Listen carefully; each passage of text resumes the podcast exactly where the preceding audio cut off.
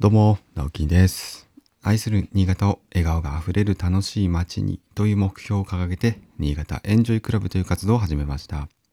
普段は新潟市内で建築事務所を友人と共同経営したり、個人では築50年の空き家を、えー地域の子どもたち、また大人たち、えー親子を含めた、えーのびのびと遊べる場所にリノベーションをしている寺尾の空き家という活動をしたりしています。えーお知らせがあります。えー毎度のことですが、はい、すいません。えー今週の日曜日27日ですね、えー10時、10時から、16時まで、寺尾の空き家を、えープレオープンしたいと思っております。まあ、あの、プレオープンっていうので、えーまあ、初めてですね、まあ、一般、うん募集というか、えー一般にオープンするわけですけれども、まあ、今回はあの参加費無料です。利用、利用料というのはかかりません。えーとにかくですね、まあ、皆さんに来てもらえればなと思っておりますので、ぜひですね、まあ、お子様連れの方は特に、はい、お子様連れで来てください。で別に、あの、お子様連れじゃなくても、えー一向に構いません。はい、大人だけでも遊びに来てください。えーただ、えーと、何点か注意事項がありまして、えー駐車場はですね、えー現地にありません。なので、えーまあ、ご、ご近隣のですね、え迷惑にならないようにご配慮お願いしたいと思います。えー、越後線の寺尾駅からは徒歩8分です。えあとバス停、バス停も近いです。なので、えっと、事前にですね、あの、調べていただいて、えお越しください。えーそしてもう一点、えーっと、トイレがですね、えーっと、今ちょっと、実は今日、明日とトイレの工事、あの、下水道につなぐ工事が入るんですが、これがですね、えっと、終わるかどうか微妙なラインで、えーと、日曜日に使えるようになるかというのが、え微妙です。まあ、あの、一応ですね、使えないという過程でですね、事前にトイレなど済ましてきていただけるとありがたいです。えーまあ、もし使えたらラッキーというぐらいな、えー気持ちでお願いいたします。すいません。えーあと最後なんですけども、えー飲食物、まあ飲み物とか食べ物とかは、えーご自由に持ち込んで持ってきてください。えーまあお昼挟みますので、例えばまあ長く遊びたいっていう方は、えーお弁当とか、えー持ってきて、あのー寺の空き家で食べてもらって構いません。それと、あと、近くにはですね、あの、パン屋さんもあります。パン屋さんとか、えー、あとは定食屋さん、古い定食屋さんとか、あと、新しい居酒屋さんですね、ランチもやってるみたいで、ちょっと私行ったことないんですけど、まあ、徒歩圏内に、まあまあ、ありますので、えー、あとミスタードーナツとかですね。まあ、それおやつですけど、はい。まあ、あの、手ぶらで来てもなんとかなるかなと思います。まあ、ぜひですね、ちょっと、あんまりこう、寺尾神のあたり、散策したことがないという方はですね、まあ、ついでに少し散歩してみてもいいかなと思います。あと、美味しいコーヒー屋さん、坂岩コーヒーさん、あります。はい、ぜひ、よろしくお願いいたします。で、お知らせもう一点なんですけども、来週の日曜日ですね、今度7月の4日です。えー西関区の和能という地域で、えー空き家を購入した方から依頼を受けて、こちらは仕事として、えーリノベーション工事を今しております。でこちらの現場がですね、えーまあ、来週いっぱいぐらいでいいとこ終わるというところで、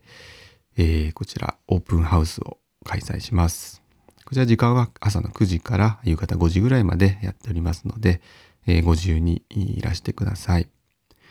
で、えっ、と、まあ、ただね、見ていただくというのもなんなので、え座談会という形で企画をしました。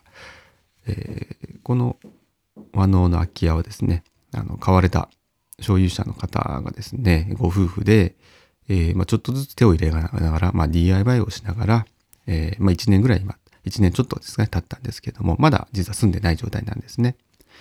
まあそういったところの話とか、なんでね、あの和能という地域で空き家を買って自分たちで直して住もうと考えているのかとか、そういった話を、まあ世襲である旦那さんと一緒にお話をしたいと思っております。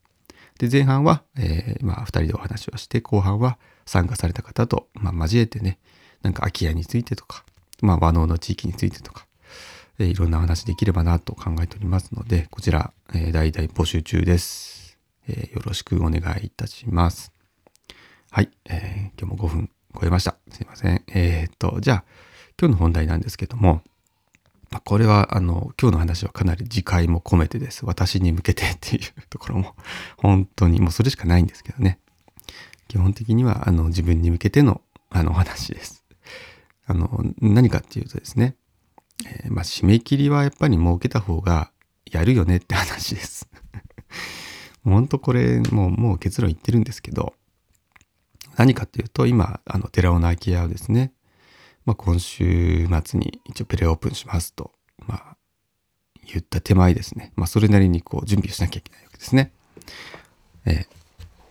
なんで、まあ、今週、実は月曜日からですね、まあ、仕事が終わった、えー、夕方6時半ぐらいから現場に行って、まあ、2時間ぐらい、2時間とか2時間ちょっとぐらい作業してます。で、これってやっぱりあの締め切りがあるからね、やるんですよね。本当に。もう私の性格上そうなんです。もう昔からそうで、あのー、夏休みの宿題とか、前半で終わらせるとか、もう、ありえないんですよね。私の中ではそんなこと一回もなかったです。あの、大体、えっと、夏休みが終わる直前に始めて、夏休みが明けました。で、学校行きます。間に合ってません。えっと、そっからやってました。はい。もう全然、もう締め切りむしろ過ぎてますよね。本当にダメ人間なんですけど、でもやっぱりその性質をちゃんと受け入れて、え、ー、と、分かってね、うん、自分で分かった上で、適度に締め切りをちゃんと、ま、設定するっていうのが大事なんだなと、まあ、つくづく思いますよね。うん。やっぱり締め切りがないと、ケツがないとなかなか頑張れないっていう方、まあ私本当そうなんですけど、ね、そのような方もいらっしゃればいいな、以上の方が。でもちゃんとやる人って本当やるじゃないですか。もう先にやる人とか本当尊敬するんですけど、絶対できないんですよね。絶対です。で、これ、まあなんか言い訳するようであれなんですけど、もう多分性質が、あの脳のね、作りがそうなってるんですよ。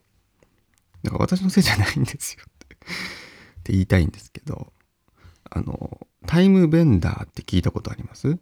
まあ、ちょっと今回の話とまあ、関連してると思うんですけどね。タイムベンダーっていう、あの、検索してもらうとすぐ出てくるんですけど、えっ、ー、と、まあ、いつもね、遅刻してしまうとか、まあ、そういう性質の人のことを言うそうです。仕事の締め切りを守れないとかね。はい。これね、あの、脳の作りが、まあ、そういう性質なんだっていうことらしいんですよ。私も去年ぐらいに知ったんですけど。まあ、ものすごい当てはまるなと思って、ままあ、自分はタイムベンダーだとね、あの、言い始めたんです、去年ぐらいから。これどんなことかっていうと、あのなんかやっぱ約束するじゃないですか。まあ、仕事でもそうなんですけど、た例えば、えっ、ー、と、2時に現地でとか、えー、まあ、常にありますよね、仕事で。そうすると、まあ、ちょっとやっぱ過ぎちゃったりするんですよ。2時5分とか、2時10分とか。まあ、大抵ね、その遅れちゃうっていうのが、これ何なんだろうなって思ってたんですよ、自分でも。で、このタイムベンダーっていうのを知って、えーまあ、人口の20%が時間に正確に行動することは難しいと感じている。そう。で、タイムベンダーから見ると時間の流れる速度が違うんです。時間の流れが遅くなったり速くなったりするんです。もうめっちゃこれわかるんですけど。えっ、とね、所要時間の測り方に問題があり一般的に20%から30%少なく見積もってしまう。これめっちゃわかりますね。物事が集結することが嫌で、締め切りの直前に余分なタスクを足そうとしてしまう。こう、これ足しちゃうんですよね。うん。なんかね、そう、あの、待ち合わせの時間の5分前に着くとかが、なんか嫌、嫌、嫌なんですよね。なんていうかな。あの、予定を詰め込むんじゃうんです。じゃあこれとこれとこれとこれやってから出ようみたいな、もうジャストにつきたいみたいな、もう変な、うん、考えで行動しちゃってるから良くないんですね。はい。ということで、すいません。あんまりうまく説明できませんが、今日はタイムベンダーのお話でした。はい。ということで今日も一日笑顔で楽しく過ごしましょう。それじゃあね、バイバイ。